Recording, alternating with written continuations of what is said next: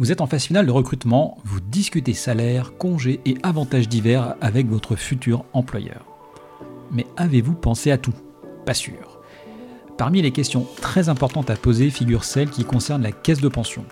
La caisse de pension, c'est une partie de votre future retraite, et j'aime bien dire qu'un candidat qui ne pose pas de questions sur ce sujet, c'est louche, mais c'est surtout un gros problème pour lui. Alors pour savoir quelles questions poser et surtout comment interpréter les réponses, j'ai invité un spécialiste de la planification financière en Suisse. Allez, c'est parti Bienvenue sur Travailler et vivre en Suisse, le seul podcast entièrement dédié à l'emploi et à l'expatriation en Suisse. Nous vous aidons à mieux comprendre la Suisse et à concrétiser votre projet professionnel avec des conseils et des infos pratiques. Résidents, expatriés, frontaliers, écoutez dès maintenant notre spécialiste, David Talerman. J'ai le plaisir d'accueillir aujourd'hui Alexandre Prauch, administrateur d'Impact Financial Engineering, une plateforme de conseil patrimonial indépendante active en Suisse et spécialisée dans la planification financière. Alors on va parler aujourd'hui de changement d'emploi et puis de signature de contrat. Hein. Donc on va imaginer que vous êtes euh, face à votre futur employeur, vous êtes avancé dans vos négociations, vous êtes en train de parler salaire, vacances, etc. Alexandre, y a-t-il d'autres questions matérielles à poser à son futur employeur?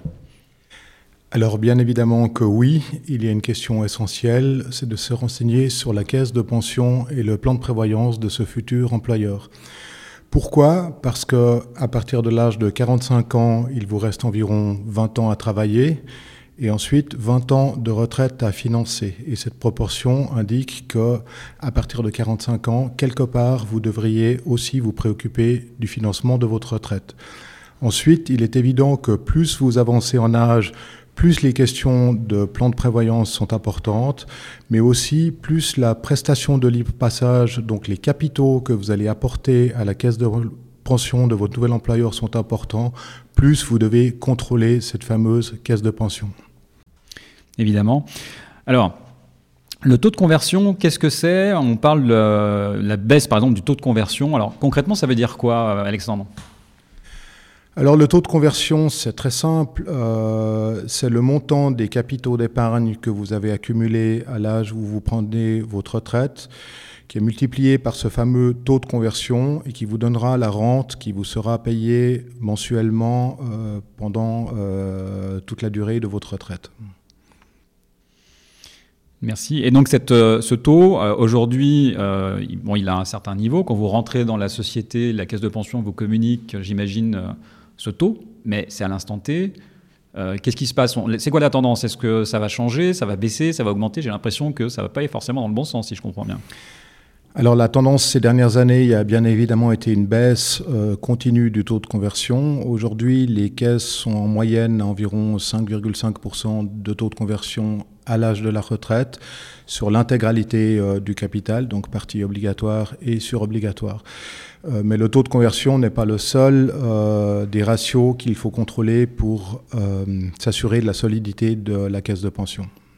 Alors justement, hein, on n'a pas le choix en tant que, collaborateur. Hein, on, nous, présente une caisse de pension, on la prend, hein, voilà, c'est un fait. Maintenant, comment est-ce qu'on peut mesurer justement la solidité de, cette caisse? Et pour le coup, les, les ratios qu'il faut connaître, c'est quoi en fait ces ratios? Alors le taux de conversion dont on a déjà parlé bien sûr, mais il y a aussi un autre ratio très important, c'est le taux de couverture. Le taux de couverture moyen des caisses suisses à la fin de l'année dernière était de 120%, donc un assez bon euh, taux. Euh, ce taux est calculé en mesurant la valeur actualisée des engagements futurs de la, de la caisse, donc de toutes les rentes qu'elle devra payer par rapport aux capitaux dont la caisse dispose aujourd'hui. Donc il est évident qu'un taux de couverture inférieur à 100% est un vrai problème et de nouveau, comme je l'ai dit, s'il est euh, pendant plusieurs années de suite inférieur à 100%, il y a des mesures d'assainissement que le conseil de fondation devra entreprendre. Ensuite, il est aussi opportun de vérifier euh, les rendements qui ont été offerts aux assurés historiquement. Beaucoup de confusion à ce sujet.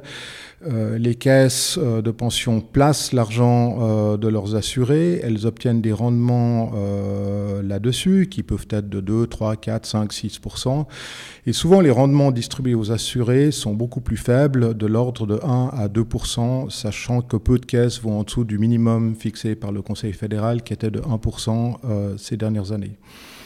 Ensuite, un autre taux important à connaître, car il a un impact direct sur la qualité du taux de couverture, c'est le taux technique. Le taux technique est un taux d'escompte qui sert à escompter la valeur euh, des rentes qui sont payées actuellement euh, aux retraités et qui seront payées aux futurs retraités. Donc ça vous donne euh, la valeur aujourd'hui du capital qu'il faut réserver pour le paiement des futures rentes. Et il est évident que si ce taux technique est trop élevé, à travers le mécanisme d'escompte, la valeur actualisée des engagements futurs sera trop basse et donc le taux de couverture sera artificiellement trop élevé. Donc si, je regarde ma, mon certificat de prévoyance, est-ce que je trouve ce taux de couverture ou pas? Malheureusement, euh, pas toujours.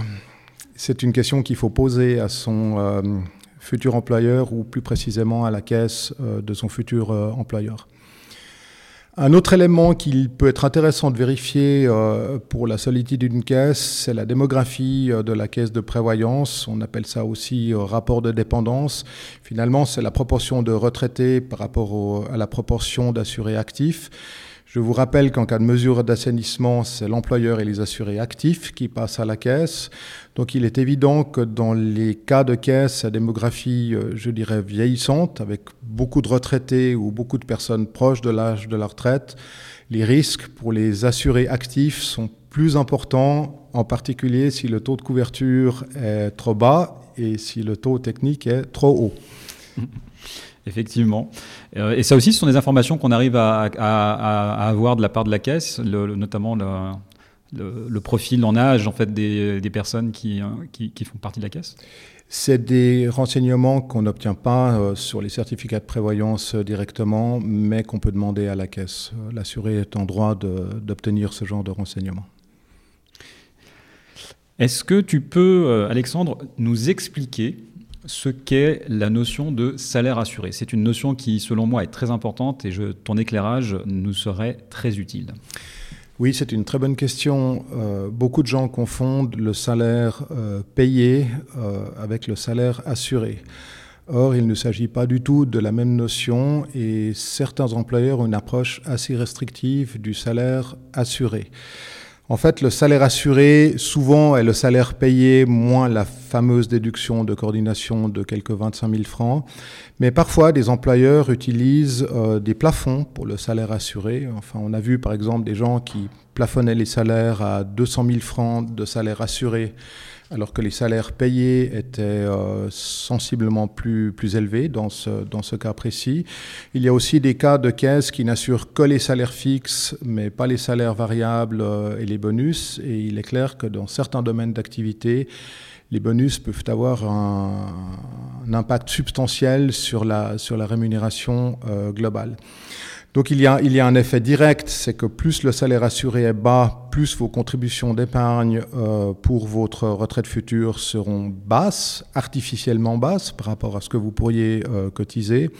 Il y a un deuxième effet indirect, mais tout aussi important, si pas plus important, c'est que ça, ça, amène une limite sur les calculs de rachat euh, que la caisse peut faire et donc pour les assurer sur la possibilité d'améliorer leurs capitaux d'épargne tout en faisant des économies fiscales parfois substantielles.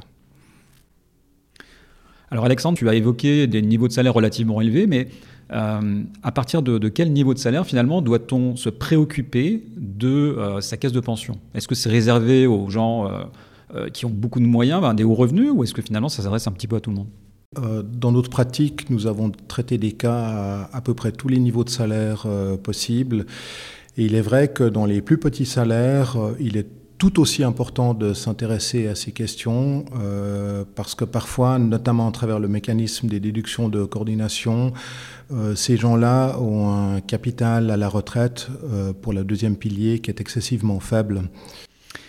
Merci, merci Alexandre. Alors, qu'est-ce que qu'est-ce qu'une mesure d'assainissement hein? On a entendu parler de tout un tas de, critères, de, termes. Voilà, si on devait parler de critères d'assainissement, qu'est-ce que c'est en fait? Qu'est-ce que en quoi ça concerne euh, la caisse de pension et en quoi ça peut intéresser le futur collaborateur? Alors, les mesures d'assainissement sont peut-être le principal risque euh, dans la future caisse de pension, mais c'est de loin euh, pas le seul. Euh, ce qu'on appelle mesure d'assainissement, c'est les mesures que doit prendre la caisse quand elle est en sous-couverture, c'est-à-dire quand ses capitaux ne suffisent plus à couvrir les engagements pour payer les retraites, euh, les rentes de retraite futures, et que euh, donc en cas de sous-couverture durable, il faut prendre des mesures pour réaugmenter le montant de ces, de ces capitaux. Les mesures types sont euh, une baisse euh, du taux de rendement qui est distribué aux assurés, euh, mais on peut aussi avoir une baisse du taux de conversion pour les futurs retraités. Parfois des mesures plus graves. Ce qu'il faut savoir, c'est que ces mesures sont toujours prises en charge par l'employeur ou par les employés actifs, mais pas par les retraités. Alors, quels sont les autres éléments à vérifier? Là, on a, eu un, joli panorama, en tout cas des choses très importantes. Est-ce qu'il y a, à ta connaissance, euh, d'autres éléments euh, sur lesquels euh, il faut rendre attentifs les, collaborateurs? Oui, absolument. À ce stade, nous avons surtout discuté les, éléments de, solidité de la caisse et l'importance d'y consacrer une analyse. Il y a d'autres éléments. Euh, alors, il y a effectivement la partie du salaire assuré. Il faut vérifier qu'est-ce qui est assuré, qu'est-ce qui ne l'est pas, en particulier quand il y a une composante variable importante. Il est aussi intéressant de vérifier si la caisse présente ou offre plusieurs plans de cotisation euh, différents. C'est le cas de pas mal d'employeurs. Et dans ce cas, vous avez généralement la possibilité d'en changer chaque année et par défaut, vous êtes dans le plan de cotisation standard. Alors pourquoi aller dans un plan avec des niveaux de cotisation plus élevés, qui sont d'ailleurs généralement payés exclusivement par l'employé? Eh bien tout simplement parce que ça augmente votre taux d'épargne euh, défiscalisé, rappelons-le, mais ça augmente aussi mécaniquement et parfois de façon très importante les montants que vous pouvez racheter dans votre caisse de pension. Donc de nouveau pour améliorer votre prévoyance, mais aussi pour faire des économies fiscales qui peuvent être substantielles. Ensuite, il y a un dernier élément qu'il est également important de vérifier, c'est si la caisse, euh, dans ses plans de prévoyance, offre plusieurs profils de gestion. Euh, c'est généralement le cas quand vous avez deux types de plans, un plan base et un plan dit euh, surobligatoire. Dans le plan surobligatoire, vous pouvez choisir des profils de gestion plus agressifs. Alors, le choix du profil de gestion, c'est un choix assez individuel qui dépend de toute une série de, paramètres.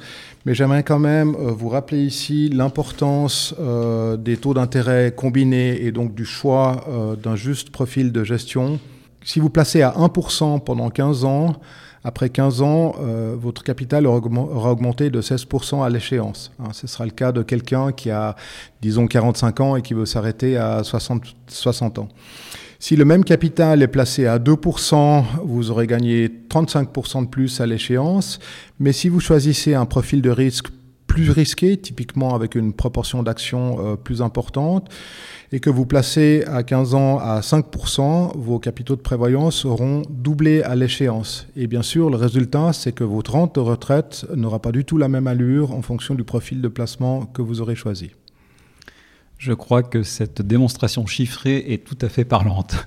Merci euh, Alexandre pour euh, avoir partagé avec nous bah, toutes ces petites choses qui sont euh, d'ailleurs des grandes choses. Hein, quand on regarde entre les lignes, on le voit bien. Il y a une vraie technicité derrière tout ça, une vraie compréhension. De mon point de vue, on n'est jamais assez bien informé et effectivement, les collaborateurs ont, à mon sens, plus qu'intérêt de se pencher de manière très précise dans leur plan de prévoyance on peut le voir d'ailleurs au pluriel parfois. Euh, merci Alexandre. Donc je rappelle que tu es l'administrateur de Impact Financial Engineering, une société donc spécialisée dans la planification financière. Et j'invite euh, bah, les auditeurs à euh, s'intéresser à, à l'expertise d'Alexandre et de son équipe. Merci. Merci à vous. Au revoir. Merci de nous avoir rejoints pour cet épisode de Travailler et vivre en Suisse. Abonnez-vous à ce podcast et notez-le. Visitez le site www.travailler-en-suisse.ch pour plus d'informations sur le sujet abordé aujourd'hui et pour accéder à encore plus de ressources et d'informations.